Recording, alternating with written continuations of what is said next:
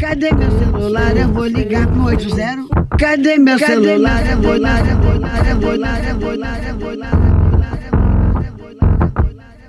Ninféias apresenta Pílulas Feministas.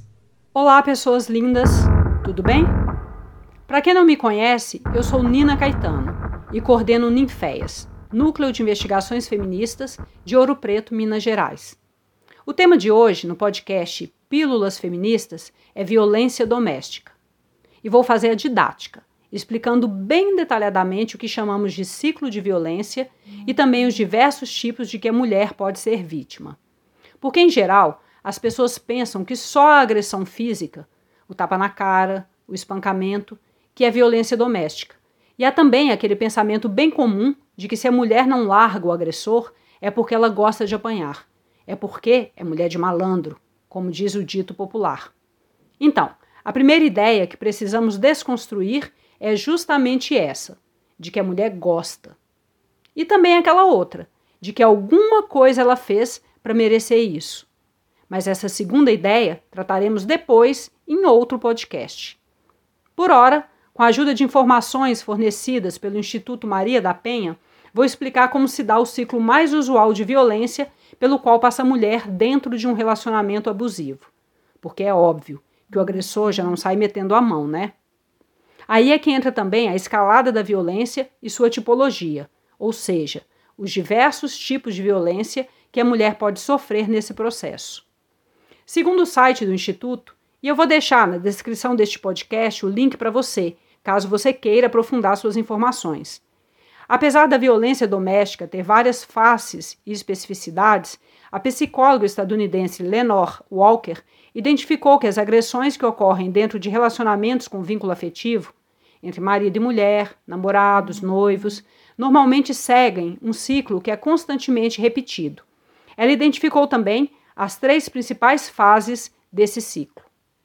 A fase 1 um é o aumento da tensão. Nesse primeiro momento, o agressor mostra-se tenso e irritado por pequenas coisas, coisas insignificantes, chegando até acessos de raiva. Nessa fase, já podem se apresentar formas de violência verbal, seja psicológica, ele pode humilhar a vítima, fazer ameaças, ou moral, xingamentos, por exemplo, e ainda formas de violência patrimonial, como a destruição de objetos. A mulher tenta acalmar o agressor, fica aflita e evita qualquer conduta que possa provocá-lo. As sensações são muitas: tristeza, angústia, ansiedade, medo e desilusão são apenas algumas delas. Em geral, a vítima tende a negar que isso está acontecendo com ela, esconde os fatos das demais pessoas e muitas vezes acha que fez algo de errado para justificar o comportamento violento do agressor, ou que ele teve um dia ruim no trabalho, por exemplo. Essa tensão pode durar dias ou anos, mas como ela aumenta cada vez mais, é muito provável que a situação leve à fase 2.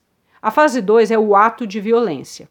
Esta fase corresponde à explosão do agressor, ou seja, a falta de controle chega ao limite e leva ao ato violento.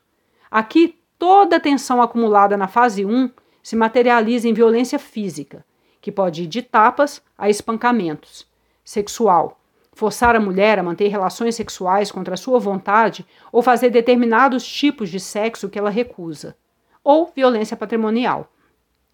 Mesmo tendo consciência de que o agressor está fora de controle e tem um poder destrutivo grande em relação à sua vida, o sentimento da mulher é de paralisia e de impossibilidade de reação. Aqui, ela sofre de uma tensão psicológica severa, que pode se manifestar como insônia, perda de peso, cansaço constante, ansiedade.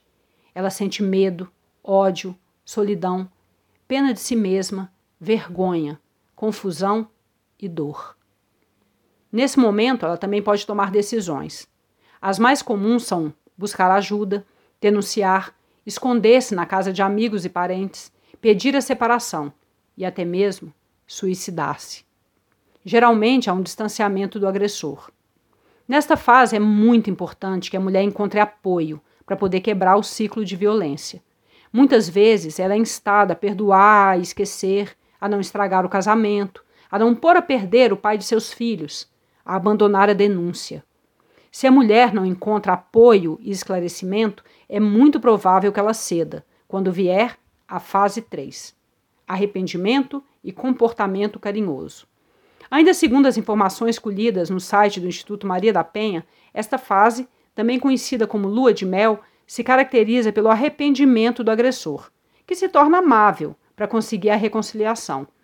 A mulher se sente confusa e pressionada pelo agressor, mas também por familiares e amigos, a manter o seu relacionamento diante da sociedade, sobretudo quando o casal tem filhos. Em outras palavras, ela abre mão de seus direitos e recursos enquanto ele diz que vai mudar.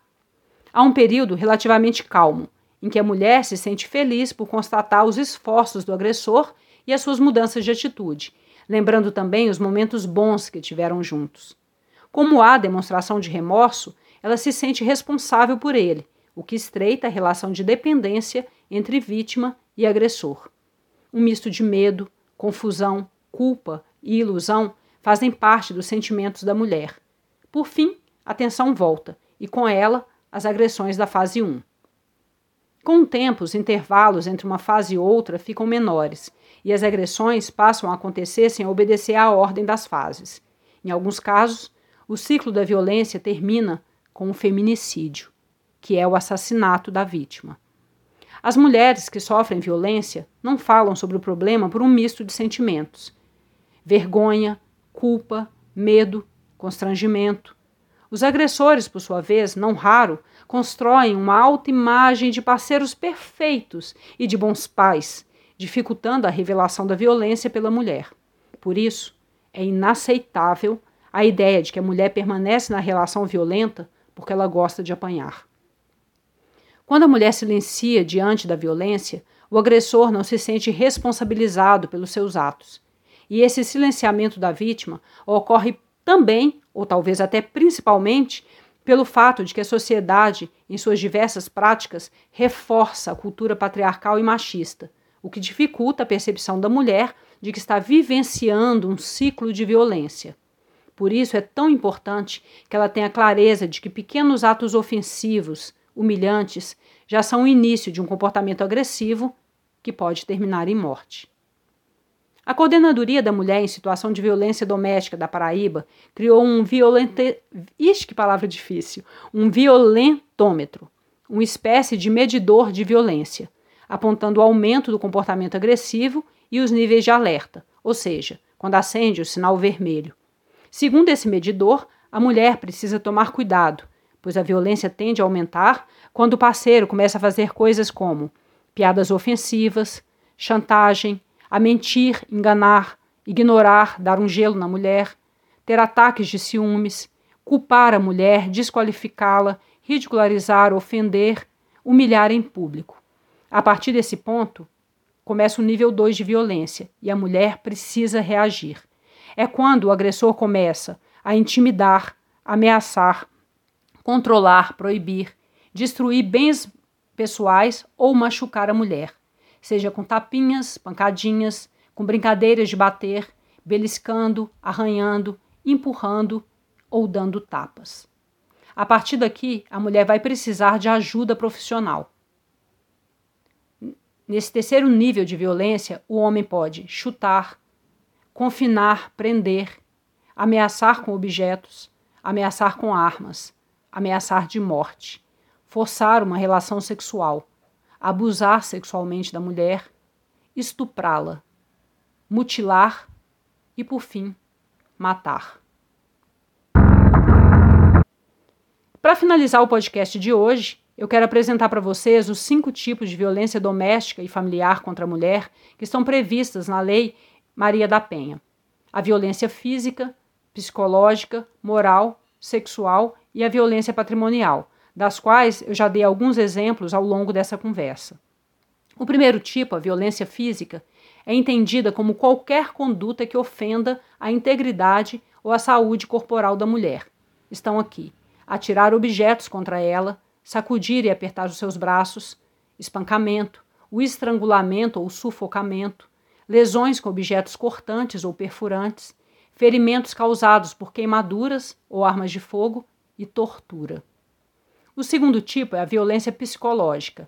e é entendida como qualquer conduta que cause dano emocional, dano emocional e diminuição da autoestima, que prejudique e perturbe o pleno desenvolvimento da mulher, ou vise degradar e controlar suas ações, comportamentos, crenças e decisões.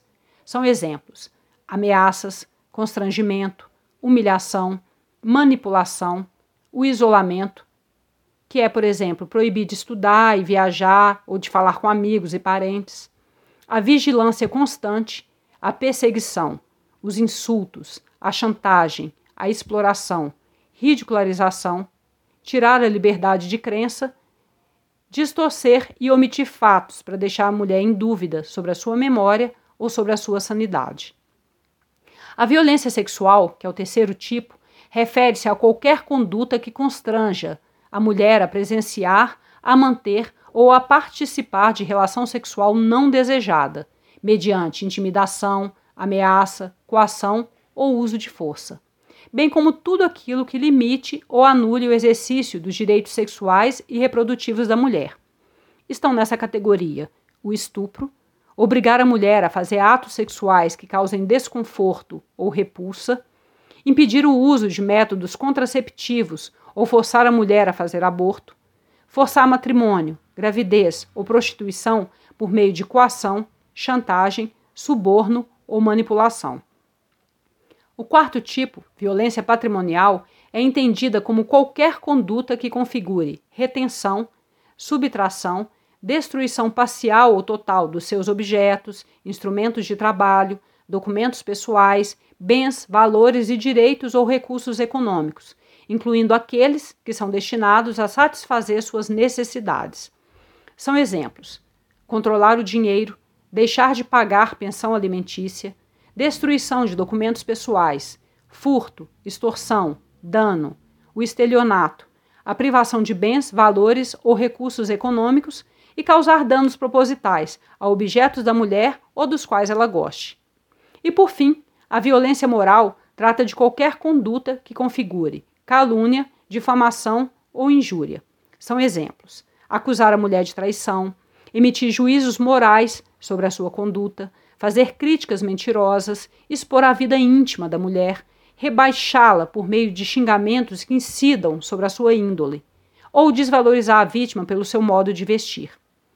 Essas formas de agressão são complexas, perversas, não ocorrem isoladas umas das outras e têm graves consequências para a mulher. Qualquer uma delas constitui ato de violação dos direitos humanos e deve ser denunciada. Por hoje é isso. Uma beija roxa feminista para você e até a próxima.